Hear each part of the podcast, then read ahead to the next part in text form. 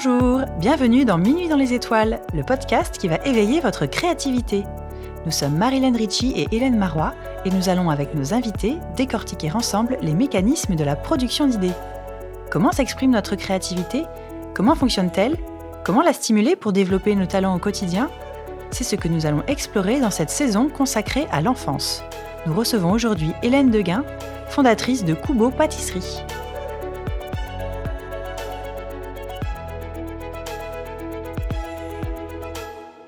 Bonjour Hélène. Bonjour Marilène. Vous ne la connaissez peut-être pas encore, mais si je devais vous en donner la recette, ce serait un fond de gourmandise, saupoudré d'une exigence infaillible et rehaussé d'une effluve d'ailleurs. Hélène, tu es franco-japonaise et décides après une expérience de près de 7 ans dans l'industrie des parfums et cosmétiques de passer à un CAP de pâtisserie. Tu te lances dans l'entrepreneuriat en 2017 et crées Kubo, un concept unique alliant tes deux passions, l'olfactif et le gustatif. Tu développes également des ateliers parents-enfants pour s'ouvrir au monde des odeurs, découvrir des matières qui composent les parfums, puis les utiliser pour composer son biscuit et ou sa pâtisserie. Nous allons découvrir à travers ton parcours ce qui fait germer cette idée d'allier goût et olfaction. Nous verrons la raison pour laquelle tu as choisi de sauter le pas et réinventer l'expérience pâtissière avec Kubo. Tu nous parleras de ta connexion à ton enfant intérieur et le rapport au sens qu'ont les enfants qui suivent tes ateliers sentir, goûter et fabriquer.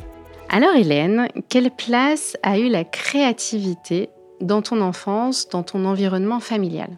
Eh bien, en fait, euh, quand j'étais, euh, enfin, quand j'étais plus petite, j'étais pas forcément une, une enfant euh, hyper créative. Enfin, je pourrais pas dire ça comme ça. Après, j'ai toujours, j'ai toujours bien aimé dessiner, voilà, faire de la pâte à modeler. J'ai fait pas mal de musique. Ça, ça m'a, ça m'a beaucoup ouvert en fait. Mais, mais oui, enfant, c'est vrai qu'on est, on est ouvert en fait à, à tous nos sens, et c'est quelque chose qui, je pense, concerne tous les enfants en fait. C'est vrai que ce soit le toucher, l'odorat, euh, on n'a pas d'a priori quand on est petit. Et du coup, euh, ça permet en fait vraiment de tenter des choses, d'expérimenter des choses. Euh. Tu as des souvenirs d'expérimentation justement au niveau peut-être de l'olfaction ou du goût, des souvenirs d'enfance liés à ça? Oui, alors j'ai un souvenir un peu cracra. un souvenir, en fait, j'adorais faire des cabanes quand j'étais petite avec ma sœur. Et mes parents ont une maison en Normandie, donc pas très loin de, Cabourg. Et en fait, euh, c'est une vieille ferme et voilà, il y a des champs avec des vaches. Et donc, en fait, on, prenait des morceaux de bois et on les colmatait avec euh, de la bouse de vache. Et donc, on n'en avait rien à secouer d'ailleurs que ça sente la bouse de vache, hein, mais on était bien contente parce que ça permettait vraiment de, de, coller en fait les éléments entre eux. Et quand ça sèche, en fait, ça sent plus grand chose. Et du coup, bah, on avait notre petit truc. Euh, voilà, donc on a fait des sortes de tipis, plein de choses euh, différentes. Ça devait sentir fort, en effet. oui, un petit peu. Un sacré souvenir olfactif. Et après, euh, oui, des souvenirs olfactifs. Après, j'en ai un autre du, du Japon qui n'a un peu rien à voir. Mais donc, j'allais au Japon tous les étés quand j'étais plus jeune. Et, et, en fait, au Japon, enfin, notamment là, là, où je vais, à Hiroshima, il fait assez chaud l'été. Et donc, il y a pas mal euh, de, bah, de petites bêtes, euh, notamment des, quand même des cafards. Et du coup, ma grand-mère met de la naphtaline un peu partout dans la maison. Et donc, ça sent dans les placards beaucoup la naphtaline. Et moi, c'est une odeur que j'adore, alors que beaucoup de gens n'aiment pas l'odeur de la naphtaline. Et moi, c'est une odeur qui me rappelle vraiment, euh, bah, justement, mes séjours au Japon, cette odeur de naphtaline assez, assez particulière. Donc, ça, c'est ça, c'est assez, euh, c'est assez chouette. Enfin, c'est bizarre parce que c'est une odeur que les gens n'aiment pas, mais que, enfin, principalement n'aiment pas, mais que moi j'aime beaucoup du coup. Euh. C'est régressif. Voilà, exactement. Et alors, comment tu es venu du parcours de l'apprentissage euh, scolaire à vouloir travailler dans l'univers des parfums et des cosmétiques?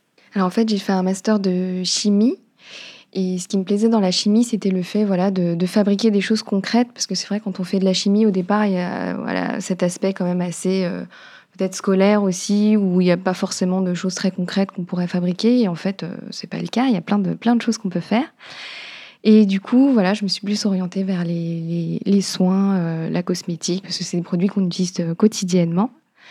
Et puis, en fait, j'ai fait un stage donc, chez, chez Kenzo Parfum, et notamment sur, sur Kenzoki, qui est donc la marque de soins de chez Kenzo, qui du coup voilà, lit vraiment beaucoup de sensoriel. Donc les textures, c'est très important. les parfums aussi sont très très importants. Et, et j'ai découvert aussi en fait le parfum du coup à ce moment-là, parce que c'était un univers que je connaissais pas du tout. J'avais jamais fait de parfumerie. Et donc j'ai découvert les maisons de composition, les parfumeurs. Et c'est vrai que ça m'a beaucoup plu. Enfin, au début, je comprenais rien parce que on me faisait sentir des notes. Donc déjà, ils appelaient ça un jus. Donc je ne savais pas qu'on appelait un parfum un jus. Et puis on me faisait sentir voilà des, des, modes, ils appellent ça. Donc on a différentes modes quand on fait euh, quand on a un brief parfum, euh, voilà les différents essais en fait. Et, euh, et du coup au départ je, je sentais les, les, différentes modes et puis je voyais pas les différences. enfin ça me je trouvais ça pas, si évident. Et puis après, bah voilà, au fur et à mesure, on apprend à sentir, on apprend bah, on apprend aussi à les matières premières, voilà. Et, et voilà, j'ai trouvé ça vraiment très très chouette et c'est pour ça ensuite que je me suis vraiment orientée en maison de composition, bah, vraiment euh, là où du coup on crée, euh, on crée les parfums et, euh, toujours avec cette notion voilà de quand même un peu cosmétique aussi parce que j'ai pas mal travaillé sur les ingrédients cosmétiques. Tu aimais à la fois le côté vraiment de l'olfactif, mais lié aussi au toucher, un peu à la surprise de ce que tu peux avoir euh, en termes de texture et pas simplement euh, le jus du, parfum. allier les deux, c'était quelque chose qui t'intéressait. Oui, oui. Et puis pour le coup, chez Kenzuki, c'était vraiment quelque chose d'ultra important. On faisait beaucoup de veille, euh, notamment sur toute la partie euh, sensorielle, enfin texture. Donc on, essayait de voir euh, toutes les textures possibles qu'on pouvait avoir sur euh, tel type de produit, donc des produits nettoyants visage et compagnie. On essayait vraiment d'être d'être créatif sur cette partie-là parce que c'était quelque chose vraiment de très important pour la marque. Et de ce master et, et, cette expérience chez Kenzoki, comment tu en es venue à travailler en maison de composition? Comme j'ai découvert le parfum du coup chez Kenzo, j'avais vraiment envie d'approfondir et, euh, et, du coup de, de, découvrir le parfum plus euh, bah, vraiment à sa base. Et donc c'est pour ça que j'ai voulu travailler ensuite en maison de composition. Donc j'ai fait euh, j'ai fait l'ISIPCA, j'ai fait un apprentissage chez Simrise, donc au marketing côté olfaction sur les produits de soins, toujours quand même rattaché aux soins. Et, et ensuite j'ai travaillé plusieurs années sur la partie ingrédients cosmétiques. Voilà, donc euh, la matière aussi, c'est quelque chose de très important pour moi dans, mon travail. Ingrédients cosmétiques, du coup, est-ce que tu peux nous expliquer un petit peu en, ce que ça, voilà, en quoi ça consiste et, En euh, gros, c'était voilà, euh, c'était faire des, supports de vente, de, parler en fait des ingrédients cosmétiques, c'est-à-dire par exemple, on va avoir le gingembre qui a plein de qualités, voilà, anti-irritantes par exemple, énergisantes, etc et euh, voilà de les mettre en avant et de les proposer en fait aux marques euh, et comment est-ce qu'ils pourraient les utiliser, comment est-ce qu'ils pourraient euh, pitcher dessus aussi. Il y a un travail sur les textures et un peu une forme de travail de pédagogie autour des ingrédients et, voilà, de, ce que ça et de les proposer également voilà dans des textures exactement voilà de, de, pouvoir en fait proposer des textures enfin des les ingrédients dans des textures et pouvoir les montrer en fait comment est-ce qu'on peut et du coup comment est-ce qu'on peut les utiliser et à travers des, jolis produits également. L'idée de quitter la parfumerie et de monter ton projet, comment ça t'est venu? Est-ce que la pâtisserie, c'était déjà quelque chose qui était sous forme de passion que tu vivais par ailleurs en eh ben, parallèle de ton métier? Pas forcément. En fait, j'ai toujours aimé cuisiner. Ça, c'est quelque chose que j'ai toujours aimé faire. Enfin, ma mère nous a toujours beaucoup cuisiné. Et j'ai toujours bien aimé manger aussi. Et, euh, en fait, la pâtisserie, c'est venu... Euh, c'est venu il n'y a, pas, il a pas si longtemps. Euh, j'ai fait un petit blog en fait au départ où je voulais, déjà rattacher euh, l'olfactif et le gustatif, mais de manière un peu plus générale avec la cuisine de manière générale, pas forcément que la pâtisserie. Et puis en fait, euh, dans ce blog, au fur et à mesure, l'idée c'était de, de développer des desserts qui étaient assortis à des parfums qui étaient connus. Enfin, voilà, j'avais j'avais fait un baba au rhum autour de, euh, c'était quel euh, Hypnotique Poison, par exemple, qui est euh, extrêmement vanilline, donc très très vanille, et du coup qui avait ce côté voilà, assez intéressant. Donc voilà, je m'étais dit, c'est pour être intéressant de le développer sous forme de baba. Et au fur et à mesure, bah, la pâtisserie, ça m'a bien plu, en fait. J'aimais bien ce côté très précis, en fait, les beaux montages, et puis en même temps, voilà, tout le côté cuisine. Et aussi le fait d'apporter du plaisir immédiat en fait aux gens quand quelqu'un mange une pâtisserie. Je trouve que ce qui est assez agréable, c'est que eh ben, les gens vont la manger et puis vont vous faire des retours bah, tout de suite.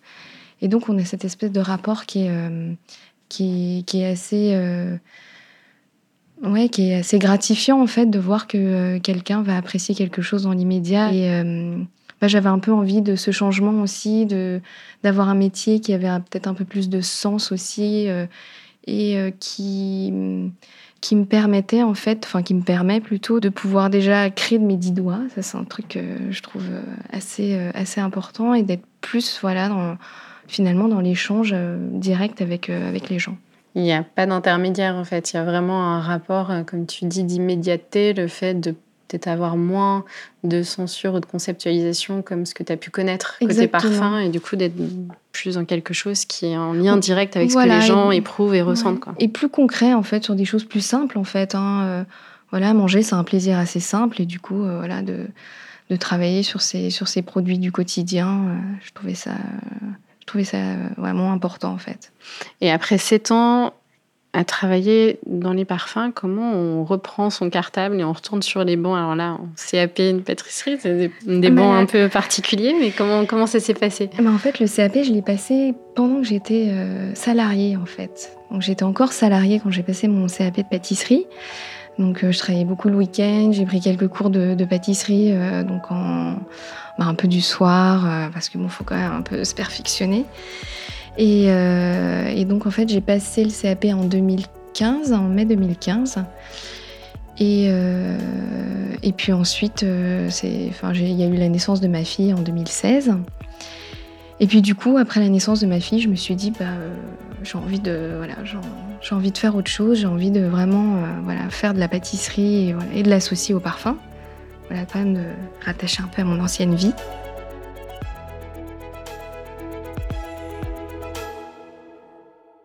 Kubo Pâtisserie.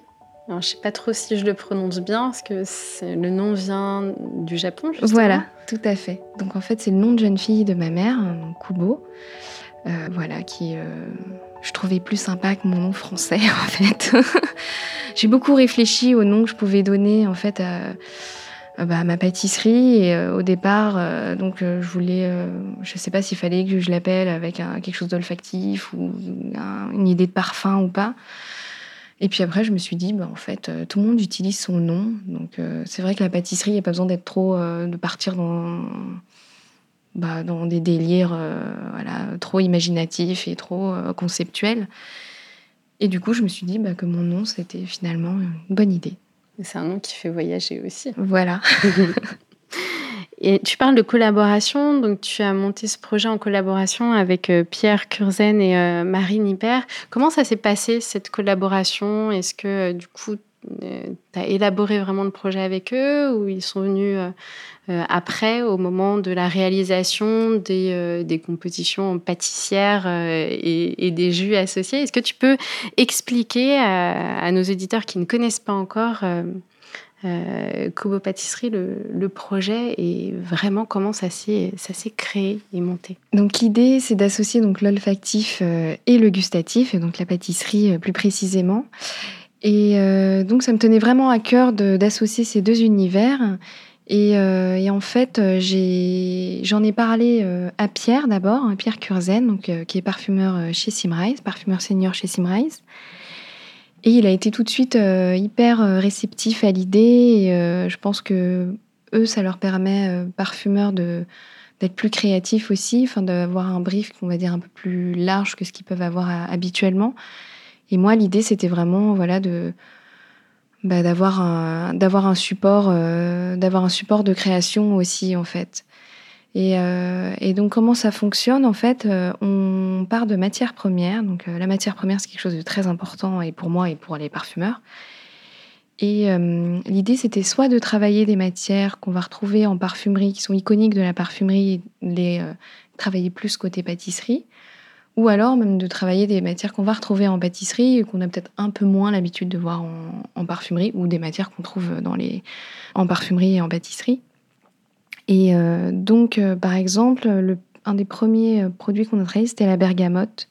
j'avais déjà commencé en fait à travailler une tarte au citron, voilà, assez classique en fait. Hein, l'idée c'est quand même de reprendre des classiques de la pâtisserie française et après en fait de leur rajouter des touches un peu, un peu parfumées ou un peu différentes.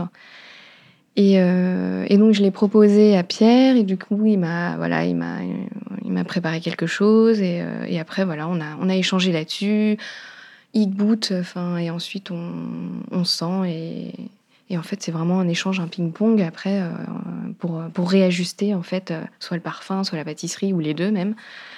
Et après, c'est aussi, euh, ça peut être aussi, voilà, je voulais vraiment travailler le chocolat. Le chocolat, ça reste quand même un grand classique. Un grand classique. On ne peut pas passer à côté du chocolat en pâtisserie. Et mais je savais pas avec quoi l'associer. Donc, et du coup, Pierre m'a proposé de l'associer avec de la, de la lavande.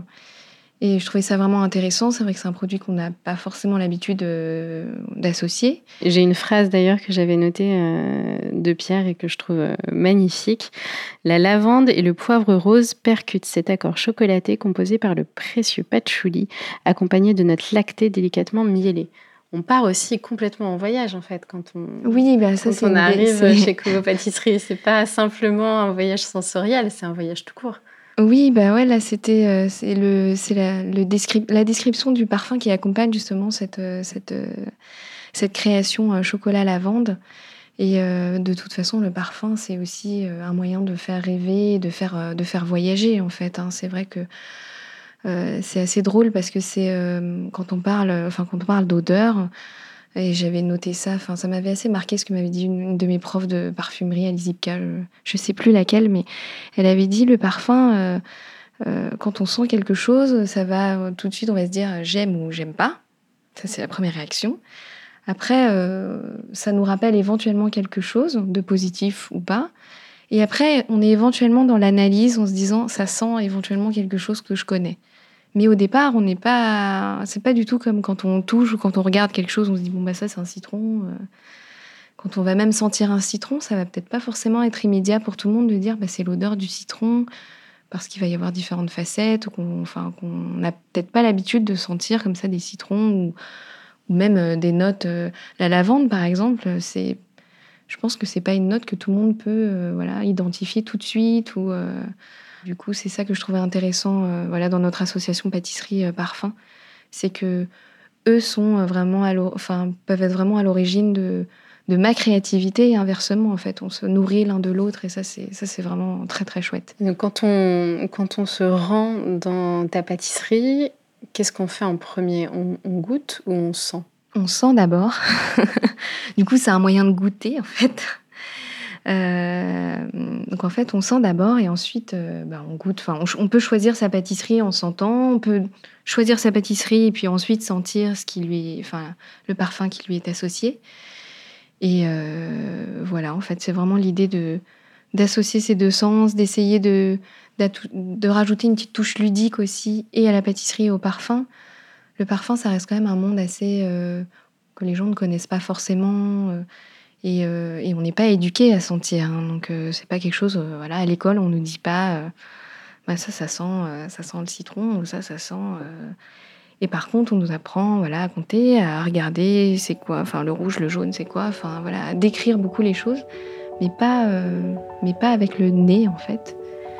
C'est vrai qu'en tout petit, on apprend à mettre des mots sur des émotions. Euh, mm. Comme tu le dis, on apprend à décrire des choses, euh, que ce soit visuel ou des textes, euh, mm. dans les commentaires de textes. Mais le, côté très sensoriel de l'olfaction, très peu en fait. Et l'éducation se fait souvent dans, dans, dans la famille. Par, Exactement. par l'intermédiaire justement de tout ce qui est culinaire, de faire la cuisine. Là, on aborde les odeurs. Mais sinon, c'est peut-être aussi ce qui fait qu'il y a ce côté un peu indéterminé. C'est-à-dire, on peut euh, sentir des choses, ça peut nous évoquer des émotions, nous rappeler euh, à des souvenirs passés. Mais mettre des mots dessus, c'est plus compliqué. Oui, même au départ, quand on décrit un parfum, on, utilise un vocabulaire euh, qui est très, qui appartient vraiment au monde de la parfumerie. Donc, on va parler de notes fusantes, par exemple, ou des notes métalliques, mais le métal, ça sent rien en soi. Donc, euh, quelqu'un qui se dit, c'est quoi une note métallique, en fait euh, Ou une note grinçante Enfin, on va voilà, utiliser plein plein d'adjectifs. Euh, et bah, les gens qui ne sont pas habitués à sentir vont pas forcément comprendre de quoi on parle. Et c'est vrai que le fait de le rattacher à quelque chose qu'on a l'habitude de faire tous les jours, à savoir le goût, je trouvais que c'était vraiment intéressant parce que bah, le fait de, manger quelque chose, euh, ça va, ça va nous être beaucoup plus facile de décrire euh, ce qu'on mange que ce qu'on sent. Et du coup, voilà, je trouvais que c'était intéressant de, de faire cette association. Tu proposes aussi des ateliers autour de l'olfaction, à la fois pour des entreprises et aussi pour, euh, pour euh, des enfants, des ateliers aussi parents-enfants. Est-ce que tu peux nous en parler? Est-ce que c'est ce qui nous intéresse particulièrement aujourd'hui? Euh, et c'est intéressant, on sent qu'il y a un manque quelque part dans ce parcours d'apprentissage qu'on peut avoir enfant, mis à part à travers la famille. Est-ce que c'était à la jeunesse du projet aussi, d'avoir ces ateliers, de faire de la pédagogie autour euh, du lien olfaction et gustatif oui, moi j'ai toujours, euh, j'ai toujours adoré en fait euh, transmettre, voilà, apprendre des choses aux, bah, aux grands comme aux petits. déjà quand j'étais étudiante, je donnais des petits cours, mais juste des cours d'anglais, de maths, enfin des petites choses, voilà, pour des collégiens ou des, des débuts lycée. Et j'aimais bien ça déjà. Euh, et, là, ça me, ça me, tient vraiment à cœur parce que je pense que les petits, ils ont vraiment euh, une ouverture d'esprit que nous n'avons pas forcément. Enfin, et, euh, je pense que c'est important qu'ils puissent, qu'ils puissent en fait voilà, découvrir des matières autrement. L'idée, c'est vraiment aussi de, de prendre des fruits de saison, des produits de saison et de leur faire sentir, de leur faire toucher pas que pas seulement des matières euh, voilà euh, on va dire des huiles essentielles qui vont pas forcément voir je veux aussi qu'ils touchent les vrais produits mais c'est quoi une bergamote euh, c'est quoi un vrai citron C'est quoi, une bergamote? C'est quoi une bergamote On a parlé de bergamote. La bergamote, c'est en fait un, c'est un mix entre l'orange amer et le citron. Et du coup, voilà, savoir cette, savoir cette, cette petite note un peu plus amère qu'un citron, un peu moins amer qu'une orange amère. Et ce qui est intéressant avec la bergamote, c'est que ça a beaucoup de facettes. Donc ça va avoir cette facette un petit peu justement d'amertume, un petit peu acide du citron et en même temps euh, légèrement floral aussi. Et c'est vraiment euh, la note de tête par excellence en fait. On, en retrouve quasiment dans tous les parfums. Et euh, je trouve ça dommage. On, l'utilise évidemment quand même en culinaire. On la retrouve beaucoup dans le thé Earl Grey par exemple. Enfin, c'est la matière qui est associée au thé. Earl Grey. Et, et là, du coup, je voulais vraiment la mettre en avant, en tout cas dans, la pâtisserie en question.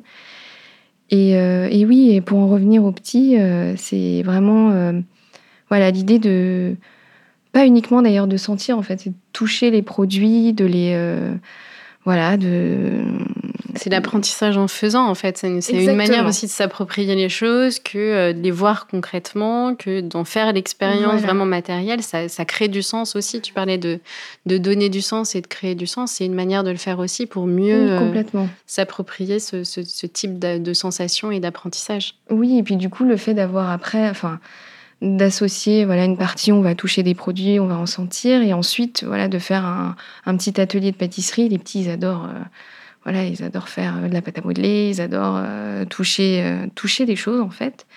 Et du coup, là, c'est vraiment le moment où justement ils peuvent bah, toucher de la pâte, la touiller, voir comment ça se transforme aussi. voilà, je trouve que c'est assez sympa quand on, bah, même quand on est adulte aussi d'ailleurs, hein, de voir comment une, une pâte à choux qui est au départ toute, bah, voilà toute petite, et ben elle va grossir, ça va faire une belle boule. À l'intérieur, euh, voilà, il va se passer telle, telle chose. on en revient un peu à de la chimie, hein, finalement. Du coup, euh, je trouvais que c'était, c'était intéressant de, de permettre à des, à des enfants de, voilà, d'avoir euh, ce côté un peu multi, multisensoriel.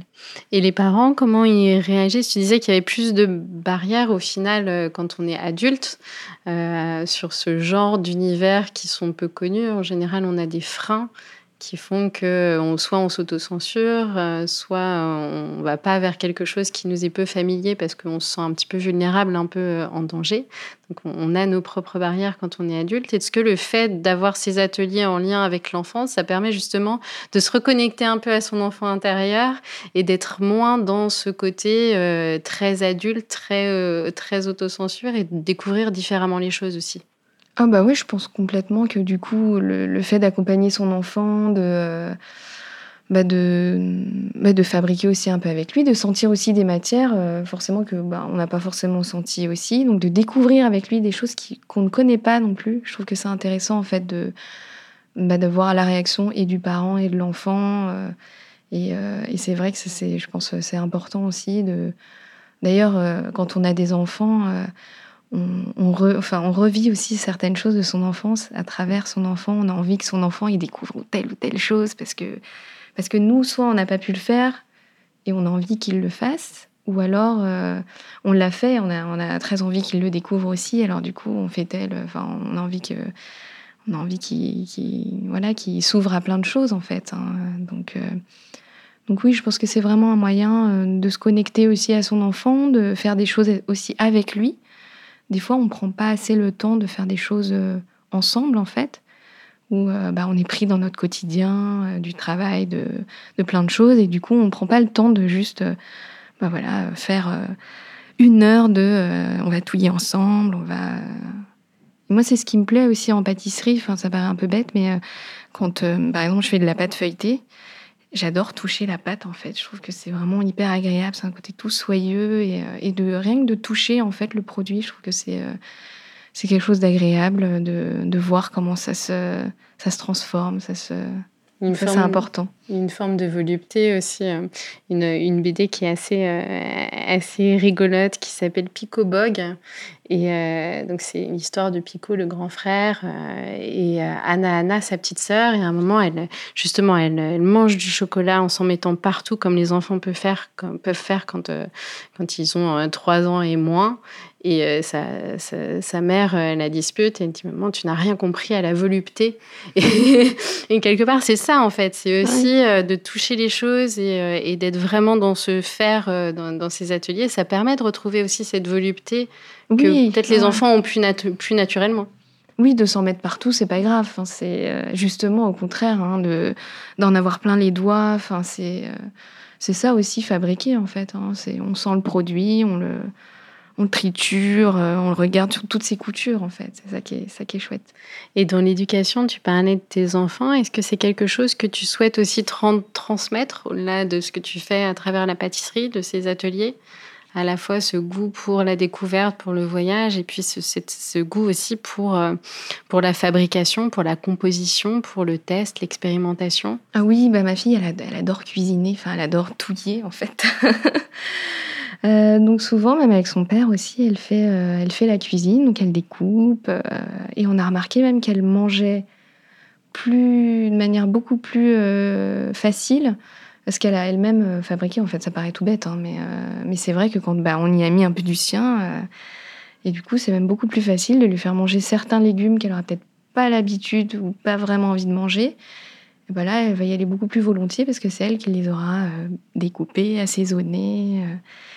Et oui, la pâtisserie, c'est vrai que c'est encore plus chouette. Bah, déjà, les enfants, ils adorent tout ce qui est un peu sucré même si j'essaie de désucrer au maximum euh, ce que je fais. Mais, euh, mais oui, donc j'avais fait. Enfin, j'ai beaucoup testé avec ma fille, hein, c'est sûr que, euh, voilà, de voir ce qui était aussi facile ou pas à faire à tel âge, parce que des fois, on se rend pas trop compte si à 3 ans, on est capable de faire ça, ou à 5, de faire plus ça. Enfin, c'est voilà, c'est une manière aussi de, tester un petit peu. Mais oui, oui, j'adore.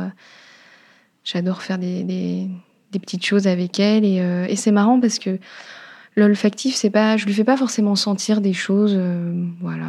Mais naturellement, des fois, elle me dit ah ça sent ça. Donc je me dis que bon, bah, c'est peut-être quelque chose qui l'intéresse. Et, euh, si ça l'intéresse un peu plus, bah, on creusera un peu plus. Mais euh, ça fait partie de son univers. Voilà. Son champ des possibles. Exactement. Alors avant de laisser la parole à Hélène, qui va te proposer un, autre voyage. Justement, moi j'aimerais bien savoir ce que je pourrais ramener d'intemporel euh, à la fois en olfaction et à la fois sur le plan euh, gustatif du Japon. S'il n'y avait qu'une chose que je pouvais ramener. Alors j'hésite entre deux en fait, mais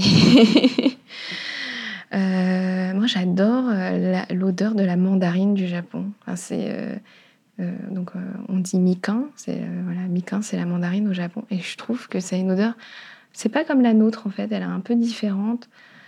J'hésitais avec la poire du Japon aussi qui est donc la nashi. Donc je pense qu'on en retrouve de plus en plus en France maintenant des nashi. Donc c'est pas une poire comme on a nous en France qui a cette espèce de forme voilà la boule et puis le petit la petite tête. C'est vraiment comme une pomme, c'est tout rond. Et c'est pas du tout. Euh, c'est pas du tout aussi juteux en fait que notre poire à nous. C'est beaucoup plus croquant et ça a une odeur vraiment un peu plus verte. Enfin, je trouve assez différente, qui est vraiment intéressante. Enfin voilà, du coup, je pense que ce seraient les deux matières un peu, euh, voilà, que j'aimerais bien, euh, même que j'aimerais bien travailler aussi, hein, et voilà, qui seraient intéressantes à ramener du Japon éventuellement. Beaucoup d'inspiration du coup pour laisser libre cours à sa créativité. Oui, exactement. Écoute, merci beaucoup, Hélène, pour, euh, pour ce voyage dans, dans, ton univers, euh, le lien à la création à la fois à, travers ton parcours, qui est euh, scientifique d'un côté, mais aussi toujours tourné avec vers cette approche sensorielle et je dirais même multisensorielle. Ce lien à l'enfance à la fois à travers toi, ton, ton, ton enfance, mais aussi tout ce que tu as monté autour de Kobo Pâtisserie et ces ateliers pour justement transmettre et, euh, apprendre mieux à mettre des mots sur, euh, les odeurs et, sur euh, ce que l'on goûte. Je vais laisser la parole à Hélène qui va te proposer un voyage dans tes étoiles.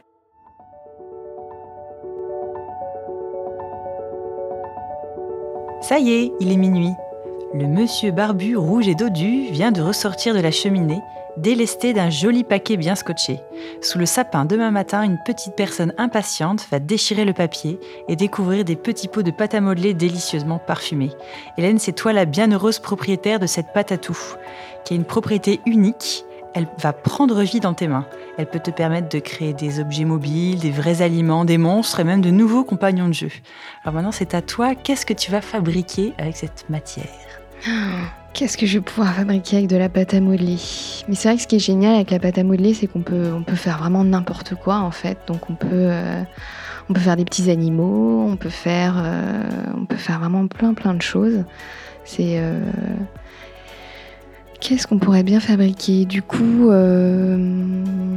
bah oui, on pourrait faire une jolie petite assiette. Et dedans, on pourrait y mettre Hum, un, joli petit, un joli petit chou qu'on ferait tout, tout rond, comme ça, avec, euh, avec des petits pois dessus. Et puis on pourrait faire plein de couleurs différentes euh, qu'on pourrait mélanger entre elles. Ça, c'est chouette aussi en pâte à modeler. On peut prendre plein de couleurs et puis on les mélange toutes entre elles. Et puis ça fait une sorte de pâte à modeler arc-en-ciel. Ça, ma fille, elle adore faire ça. Et euh, ouais, du coup, on pourrait faire une petite montagne en fait de, de, petits choux avec des petits, des petits points jolis tout coloré. Ça, ce serait chouette. Alors, c'est une pâte à modeler euh, vivante. Est-ce que, est que ton petit chou s'anime ou est-ce que tu imagines quelque chose de plus... Ah ouais, il pourrait gonfler en fait, il pourrait gonfler et puis à l'intérieur il pourrait y avoir euh, la crème du coup qui se qui sort un petit peu, euh, qui dégouline. ça pourrait être du chocolat qui dégouline ou, ou une crème un peu plus ferme et puis à l'intérieur on pourrait avoir quelque chose de tout liquide. Euh, voilà, si elle pouvait se transformer, ça serait chouette, ouais. Et euh, alors la pâte à modeler, on pense aussi au bac à sable. Toi, ça, c'était quelque chose qui te, qui te plaisait quand tu étais petite? De bac à sable, euh, pas forcément. Alors après, moi j'aimais plus jouer, enfin plus dans la forêt, dans l'herbe, plus ce genre de choses. Moins le bac à sable, moins le, ouais, le sable, non, pas trop. Oh, sauf sur la plage. C'est trop meuble. Ouais, exactement. Non, enfin, c'est trop meuble. C'est plus, euh, je trouvais ça un peu cracra. Alors que j'ai touché de la bouse de vache, mais le sable, ça me plaisait moins. Et, euh, et, alors tout à l'heure, là, tu parlais de ton appétence pour euh, tout ce qui touche au à la texture, au toucher. Et du coup, c'est quelque chose, en plus de nos prénoms, c'est quelque chose qu'on a, qu'on a en commun avec notre expérience dans, dans, la cosmétique, que j'ai fait un peu des choses un peu similaires dans mon parcours. Et j'imagine que tu as dû beaucoup développer euh, ton sens du toucher et d'évaluation à l'occasion de ces expériences, et avec euh, aussi un vocabulaire commun. je sais qu'on parle de, texture, on parle de viscosité, d'émollience, d'adhérence, de rémanence. Et est-ce que est-ce que tu imaginerais, tu pourrais imaginer des nouvelles propriétés pour des, matières premières de pâtisserie? Ah, En pâtisserie, ce qui serait génial, ce serait qu'on ait éventuellement qui, quelque chose qui change quand on le met en bouche. Enfin, c'est même quelque chose qui existe peut-être un petit peu déjà, mais par exemple, il y a des espèces de chocolat qui pétillent en bouche. C'est marrant. Un peu comme dans les barbes à papa ou les bonbons euh, acides là qui, bah, qui, claquent. ouais, qui fondent ou qui, qui, ouais, qui pétillent directement en bouche. Euh, après, ce qui serait, euh, ce qui serait génial, c'est qu'on puisse avoir quelque chose qui même change de forme rien que rien qu'en le voyant en fait. Hein, S'il pouvait, je sais pas moi, gonfler d'un coup, ce serait génial. Mais Ouais, ça, ce serait un truc, faudrait, faudrait y réfléchir, mais je sais pas trop comment on pourrait faire. C'est pas mal sur le territoire des sucreries et des bonbons qu'il y a des, des, nouveautés qui essayent de, s'introduire en, termes de goût, et que les enfants sont très fans euh, de ces, de ces petits plaisirs. Est-ce que, euh, est-ce que ta connaissance de, de, sucreries ou de, friandises, par exemple au Japon ou dans d'autres pays où tu aurais voyagé, qui sont vraiment étonnantes et, surprenantes? Euh, alors au Japon, on a euh, ce qu'on appelle les doropu. C'est des sortes de petits bonbons euh, qui sont assez classiques hein, finalement, mais c'est des, petits bonbons qu'on retrouve notamment dans le film aussi du tombeau des Lucioles où elle a cette petite boîte de doropu. Et c'est ouais, c'est vraiment des, petits bonbons qui sont parfumés à une matière et puis on a voilà le, le, sucre. Après, qu'est-ce que j'avais vu un truc très très étonnant. Enfin, ça m'avait au Cambodge. Donc j'étais avec mon père et ma sœur et on prenait le bus pour aller à Phnom Penh. Et c'était vraiment très tôt le matin. Et on voit des enfants qui avaient donc un gros sac. Et dedans, il y avait des petits insectes. Et en fait, ils appuyaient dessus et ils mangeaient ce qu'il y avait à l'intérieur, mais comme si c'était en effet une friandise en fait. avec ma sœur, on, le on les regarde et on fait mais mais qu'est-ce qu'ils mangent? Qu'est-ce que c'est que ça? Et nous, ça nous a euh, vraiment rebuté parce que c'est vrai qu'on n'a pas du tout l'habitude de manger ce genre de choses je pense que c'est qu'une histoire de culture, hein, comme d'habitude, mais c'est vrai que sur le moment, eux, ça, leur, ça avait l'air vraiment d'être comme une friandise, comme un petit bonbon, et, euh, et nous, euh, bah, on était là. voilà, quand même te lancer le défi, parce qu'on a parlé de pâtes, pâtes à modeler, alors il y a les six pâtes. Maintenant, si, tu, si on dit en 2060, là, les insectes auront enfin intégré notre alimentation, Sûrement. à adopter des nouvelles recettes, est-ce que tu peux imaginer pour nous euh, quelques gourmandises à six pâtes? À six pâtes? Oh là là Oh, bah, euh, je sais pas, un truc euh, comme une belle sauterelle. Euh, ça pourrait être sympa, ça. Non. avec vraiment de la matière de sauterelle dedans Ou est-ce que tu pourrais recomposer le goût sauterelle avec d'autres insectes pour faire Ouais, peut-être. Après, le goût sauterelle, je sais pas trop ce que ça a comme goût. Donc, du coup, il faudrait qu'on goûte avant pour pouvoir, pour pouvoir voir avec quoi on peut l'associer. Mais après, la sauterelle, c'est joli, je trouve. On pourrait faire une. Voilà. Ou une araignée. Les araignées, c'est joli aussi. Enfin, on n'a pas, c'est les huit pattes. Oui, là, c'est les huit pattes. Pardon, brief, mais bon, on peut surprendre. Hein. c'est vrai. non, bah alors restons sur la sauterelle. C'est bien la sauterelle. Parce que du coup, le vert, on pense à la pistache. Il y a quoi comme ingrédient qui, qui fait la couleur verte? Ouais, la pistache, c'est vrai. Après, en vert. Après, il y a un peu de jaune aussi. Donc, euh, on peut partir sur des, des, agrumes. Et puis, en plus, comme c'est une petite bestiole de l'été, c'est vrai qu'il y a ce côté un peu frais. Euh, et puis elle fait, elle fait son petit bruit. On pourrait penser à quelque chose de très croustillant. Du coup, une pâte qui fait, euh, qui quand on l'a en bouche, fait vraiment le bruit de l'été. Voilà, c'est ça. ça pourrait être sympa. Et vous travaillez beaucoup la, la couleur avec les parfumeurs ou c'est juste, euh, enfin voilà, sur les, les, couleurs qui sont associées aux odeurs ou est-ce que, euh, enfin voilà, est-ce que tu cherches aussi à surprendre oui, avec une couleur inattendue par rapport à, une odeur? Par exemple, voilà, si, comme si tu faisais de la violette en vert ou la pistache en orange, par exemple. Est-ce que... Ah, en général, je vais pas. Justement, je garde quand même vraiment la couleur de l'ingrédient pour euh, voilà, garder ce côté plus euh, naturalité. Mais la couleur, c'est important, oui. C'est euh, Même, il y avait un parfumeur qui m'avait dit quand il pense à une odeur, il pense à, des couleurs, en fait. Pour lui, c'est très associé aux couleurs. Euh, et, c'est vrai que moi, ce n'était pas quelque chose que je faisais naturellement au départ. Et c'est vrai que je trouve que c'est assez intéressant, en fait, de... Ouais, la couleur, c'est quelque chose qui est assez euh, indicatif aussi de ben, d'émotions et de... Euh, et de sensations. Et du coup, je trouve que c'était très Et c'est quelque chose que tu vas faire peut-être plus, plus régulièrement quand tu sens une nouvelle odeur, essayer d'associer une couleur dans ta tête pour la mémoriser ou essayer de voir ce que ça t'évoque ou... Oui, en fait, je pense que le et même la couleur euh, en pâtisserie, c'est important. Euh, on mange d'abord avec les yeux avant même, euh, avant même de le faire avec le nez. Et du coup, c'est vrai que d'apporter des belles couleurs, des belles touches de, de, bah, jaune, de vert, de rouge. le rouge, c'est vraiment, ça donne vraiment super envie. En fait, quand on voit des fraises, des framboises, c'est un truc tout de suite, ça donne envie de manger.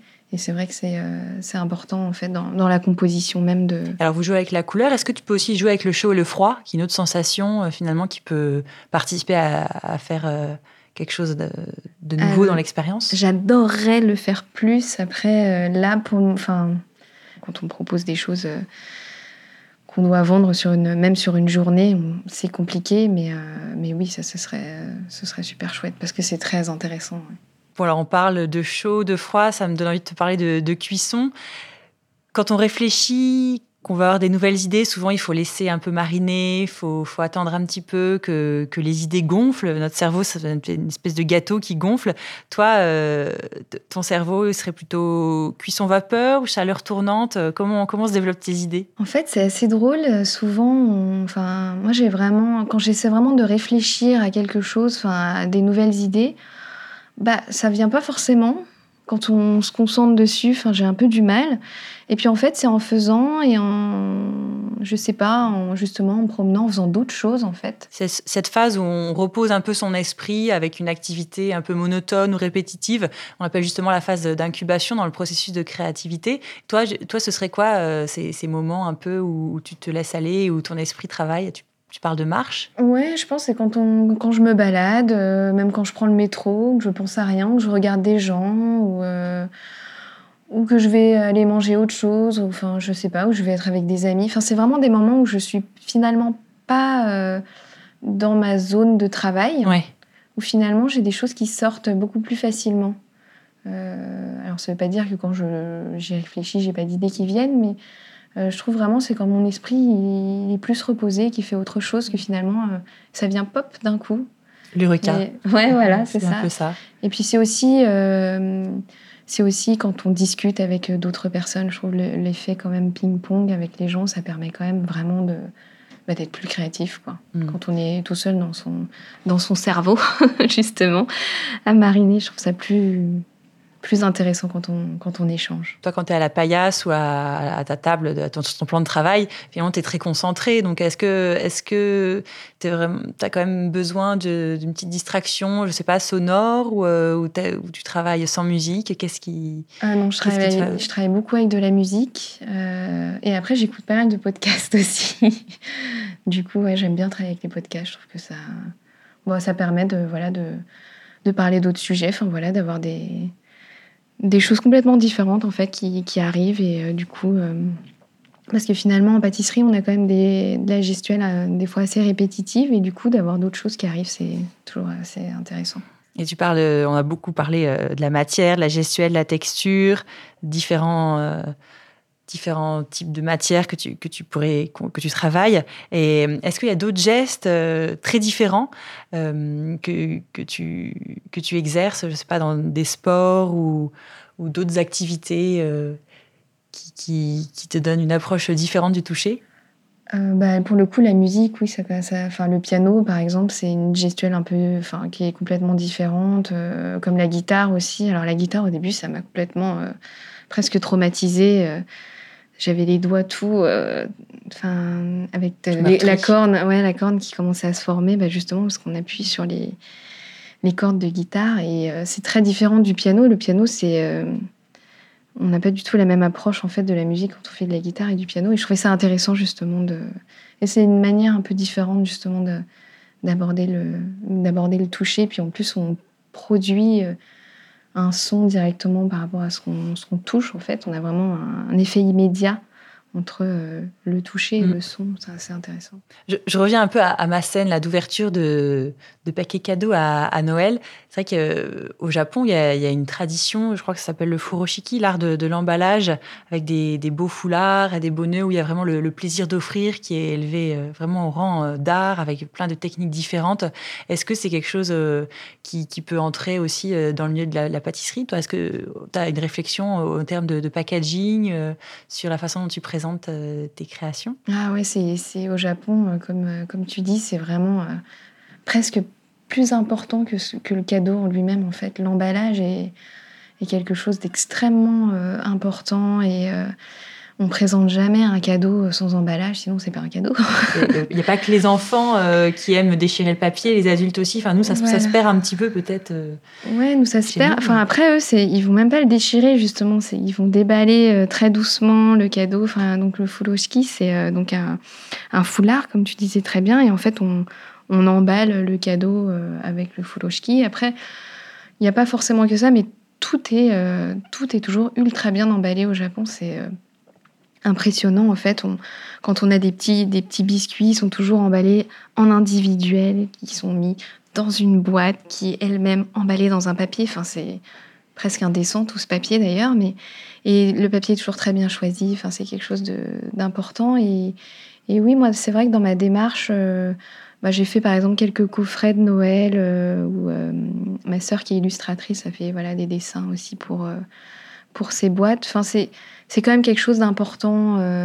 Enfin, ça fait partie aussi quand on quand on déballe une pâtisserie, quand on ouvre la boîte, bah, d'avoir les pâtisseries évidemment qui donnent très envie, mais d'avoir un un ensemble qui fait que ça donne envie aussi de manger en fait. Est-ce qu'on pourrait imaginer des emballages comestibles? Bah par exemple, ouais, ça pourrait être ça pourrait être intéressant en effet de bah, justement pour éviter euh, le gaspillage d'avoir euh, ou au moins un emballage euh, le folochki ce qui est ce qui est ce qui est intéressant c'est qu'on bah, justement on peut le réutiliser comme j'avais pensé à un moment donné faire des boîtes bento parce que je trouvais ça sympa l'idée du bento en fait d'avoir euh, des boîtes avec plein de petits mmh. compartiments et du coup des plein de petites pâtisseries ça pourrait être sympa qu'on puisse réutiliser en fait avoir une jolie boîte qu'on jette pas euh, mais c'est vrai que les, boîtes au Japon elles sont tellement jolies qu'on a même tendance à les cumuler tellement euh, on n'a pas envie de les jeter en fait. Hein, et moi j'insiste quand même sur mon petit emballage comestible. Je voudrais te challenger un petit peu là pour. on a, on imagine un peu les, une gaufrette ou euh, une espèce de texture un peu qui fond comme un petit.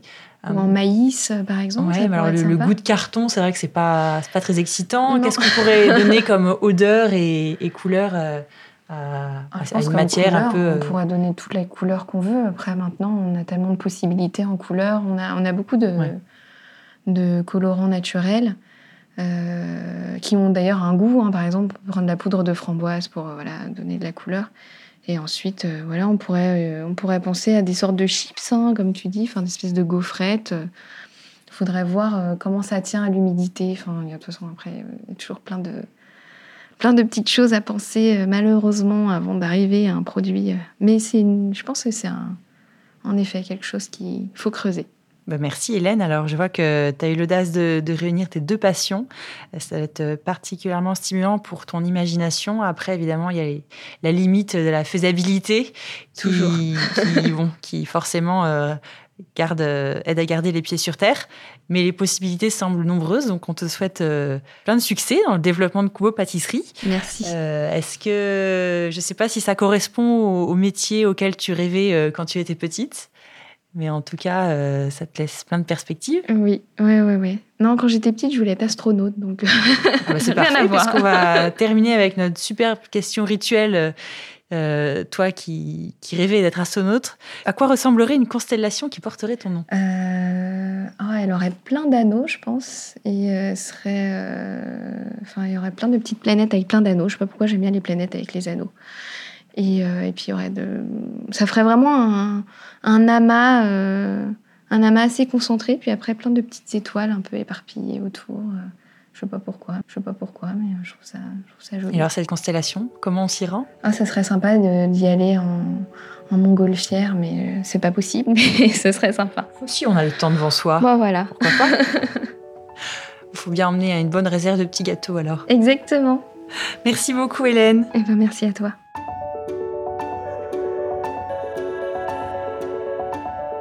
Et voilà, ce voyage s'achève. Vous pourrez retrouver toutes les références liées à cet entretien sur notre site minuitdanslesétoiles.fr. Si vous avez aimé ce moment passé ensemble, n'hésitez pas à vous abonner pour ne pas manquer les prochains épisodes et à nous suivre sur Twitter et Instagram à Minuit dans les étoiles. Vos commentaires et vos étoiles sont précieux pour nous faire connaître et nous améliorer. Alors on compte sur vous. À très vite.